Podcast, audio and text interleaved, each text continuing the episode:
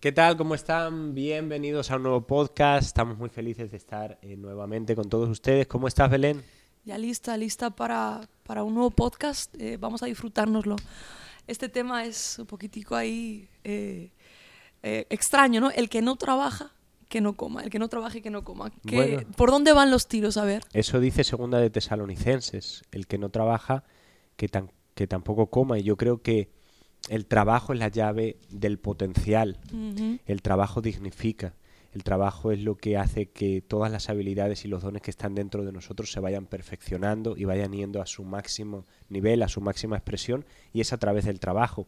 Entonces, eh, yo quiero que hoy eh, veamos la importancia que tiene el trabajo y cómo en realidad el descanso es un premio al trabajo duro.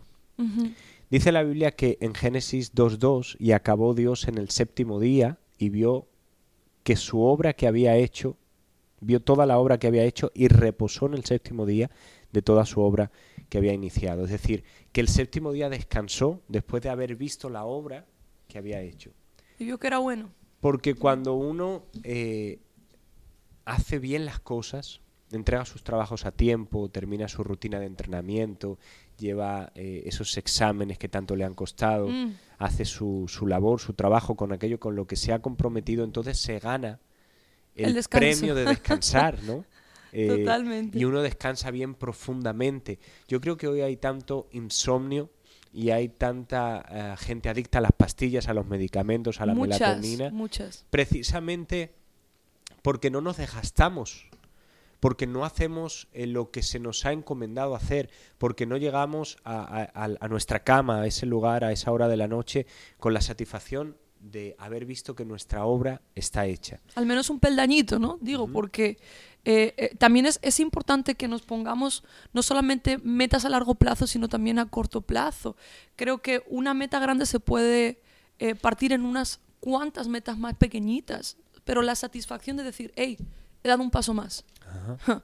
Puedo hacer un checkmark, ¿no? Es, es muy satisfactorio. Se siente muy rico haber terminado algo. Exacto, y yo creo que te, que te premia para poder descansar profundamente. La gente que se acuesta y sabe que ha tenido su trabajo hecho, que ha cumplido con lo que debía hacer, entonces puedes descansar. Y hay muchos jóvenes que hoy no descansan precisamente porque no se cansan, Mm. porque no se desgastan, porque están todo el día en un sofá, todo el día viendo televisión, todo el día consumiendo eh, la pantallita del teléfono móvil, redes sociales, y cuando llega la hora de dormir no pueden conciliar No el pueden. sueño porque tienen toda esa energía dentro que no la han gastado, que no han desarrollado su potencial, que no han trabajado duro y entonces es imposible dormir. Mm. Y yo sé que aquí hay muchos jóvenes, muchas personas que dicen, bueno, pero es que yo no tengo trabajo. O Ajá. yo mm, ahora mismo estoy en, en el paro. El no tener eh, empleo es una cosa, el no tener trabajo es otra. Es trabajo diferente. hay mucho por hacer. El hecho de que tú estés desempleado no quiere decir que no tengas trabajo, porque tú puedes trabajar en buscar empleo, tú puedes trabajar en tu cuerpo, Mm. tú puedes trabajar en tu intelecto, tú puedes trabajar en en, en- En formarte, en leer. en formarte, en aprender, en salir a correr, En hacer mil en, cosas. en estudiar. Es decir, hay mucho por hacer Mucho, mucho. y necesitas trabajar duro porque a través del trabajo es que se abren las puertas. A través del trabajo es que eh, se desarrolla el potencial que está en nosotros. Y este es el título del, del podcast, el que no trabaja, que tampoco coma. Es ilegal el comer Wow. sin trabajar. Mm. Es ilegal el consumir sin producir. Mm, Es mm. ilegal el descansar sin haberte cansado. No te sale bien. Y esta generación tiene que entender eso, que necesitamos trabajar duro, porque hay una satisfacción. El decir, bueno, quizá no estoy trabajando, pero vienen mis padres cansados del trabajo, voy a ayudar. trabajar en poner la mesa, en cocinar, en ayudarles, en tener la casa ordenada. Trabaja, porque des- detrás del trabajo y detrás de cada acto de esfuerzo que nosotros hacemos, hay una recompensa Pero de hay parte mucho de egoísmo, Dios. de verdad que hay muchísimo, muchísimo egoísmo en la juventud en sí, ¿eh? O sea, eh, quieren caprichos, sí. eh, no hago nada en casa, pero cómprame las zapatillas de último modelo. Ajá. No aporto nada en casa, pero quiero estar, ¿me entiendes? En la vanguardia con el, el último teléfono. De verdad, eh, esa, esa mentalidad de demandante y no ofertante Ajá. Abunda en la, en la juventud de hoy en día. Eh, la incapacidad de dar, ¿no? Y la palabra del Señor dice que es más bienaventurado el que da que el que recibe. Y, y- y creo que si te pones, si te paras un momentito a pensar en la satisfacción que uno siente cuando ayudas, cuando das, Cuando ofreces, cuando ofreces, cuando te sacrificas, sacrificas por alguien, cuando realmente te implicas con alguien y dices, hey, venga, vamos, déjame ayudarte. De verdad es algo, honestamente, incomparable. Ajá. No se compara cuando, a cuando recibes. El dar es mucho más bonito, el dar es mucho más fructuoso, ¿no? Totalmente, sí. por eso es más bienaventurado el que da que el que recibe, más bienaventurado el que ofrece. Pero esa mentalidad de pobreza Mm, que se instala eh, muchas veces en nuestros jóvenes, de estar consumiendo, de estar pensando en qué voy a recibir, qué puedo demandar, y nos olvidamos de ser personas ofertantes, personas que dan, personas trabajadoras. Por eso cambia el chip en tu mentalidad, conviértete en esa persona que todo equipo desea. en esa persona que tiene una actitud de ofrecer, de trabajar, de dar, de ofertar.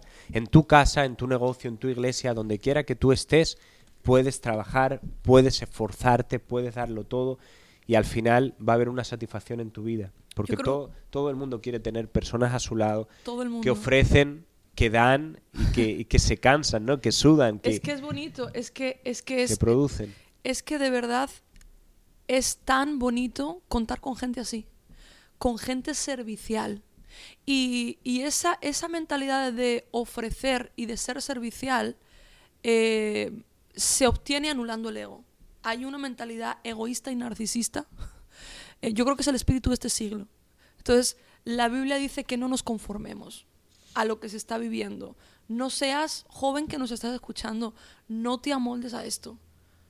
No te amol- la voluntad del Señor para tu vida es que realmente te conviertas en un dador, en una persona que dé y que ofrezca. ¿Y qué puedo ofrecer, Belén? Pero si yo no tengo dinero, no te estoy hablando de dinero. Te estamos hablando de que puedes ofrecer muchos, muchos dones, talentos y capacidades que Dios ha puesto en tu vida, recursos. Es mucho más allá. Hay una bendición en ti que puedes ofrecer a alguien más.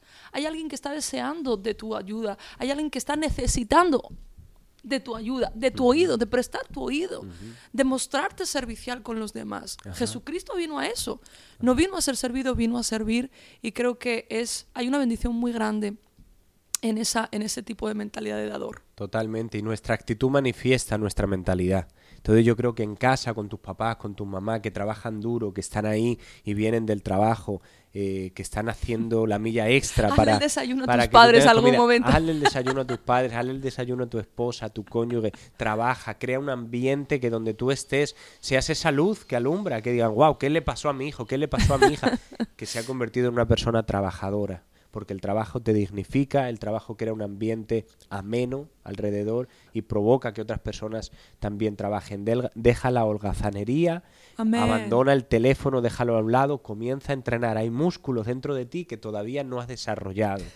Sí Hay duele. libros dentro de ti que tienes que escribir. Hay canciones que todavía no has compuesto.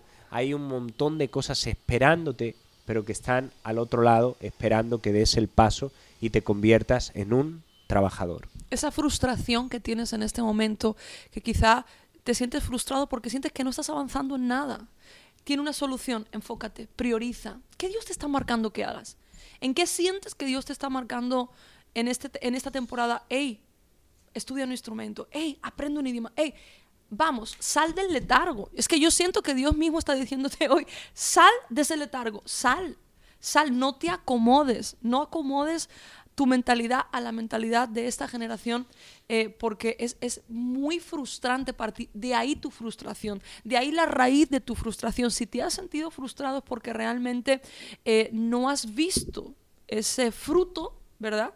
De, de tu labor. Cuando veas el fruto de tu labor, cuando sientas que estás progresando, realmente se va a sentir realizador, se va a sentir hermoso para ti, vas a sentir que estás creciendo, que te estás activando, es maravilloso. Así es, y yo creo que como padres también tenemos que, que potenciar esta mentalidad, porque a veces somos personas que premiamos a nuestros hijos por respirar, ¿no? Se lo damos Entonces, todo Ay, hecho. ha respirado el niño, entonces ya le damos regalos, le damos todo, le damos la comida, ni siquiera son capaces de traer su propia cuchara, su propio plato, Es fuerte. ya tienen todo en la mesa y entonces el niño siente que por el hecho de respirar tiene derecho a todo. A todo. Y crecen con esa mentalidad. Entonces, desde niños tenemos que entender que hay una recompensa tras nuestro trabajo, tras nuestro esfuerzo y que la Biblia lo apoya. Repito, segunda de Tesalonicenses, el que no trabaja, que tampoco coma. No creamos eh, o no creemos, mejor dicho, desde chiquititos dictadores o personas que, que creen que tienen el derecho a todo porque nosotros en casa alimentemos esa mentalidad. Sí, muy tiranos. El, el- el muy darles tiranos. todo, el ofrecerles todo y que ni siquiera tengan que mover un dedo para merecérselo. Necesitamos ser padres que promuevan el esfuerzo, que promuevan el trabajo, que promuevan en nuestros hijos el servicio y entonces, por supuesto, van a tener recompensa. Pero creo Así que lo esa decimos es... a Mateo. Tú haz tu parte. Exacto. haz tu parte. ¿Ok? Lo que te corresponde. Dale. Enfócate. Haz tu parte que, que realmente vas a obtener una, una recompensa. No esperes obtener recompensa sin hacer tu parte, Mateo. Por lo menos a Mateo que ya tiene un poquito más de conciencia. Así que, bueno, eh, nos despedimos de todos ustedes. Eh, nos ha encantado estar aquí compartiendo de este tema. eh, que creo que es tan, tan instructivo y, y- y tan necesario hablar, ¿no? Así que muchísimas gracias por estar ahí, por escucharnos a todo el mundo. Chao, nos vemos pronto. Gracias.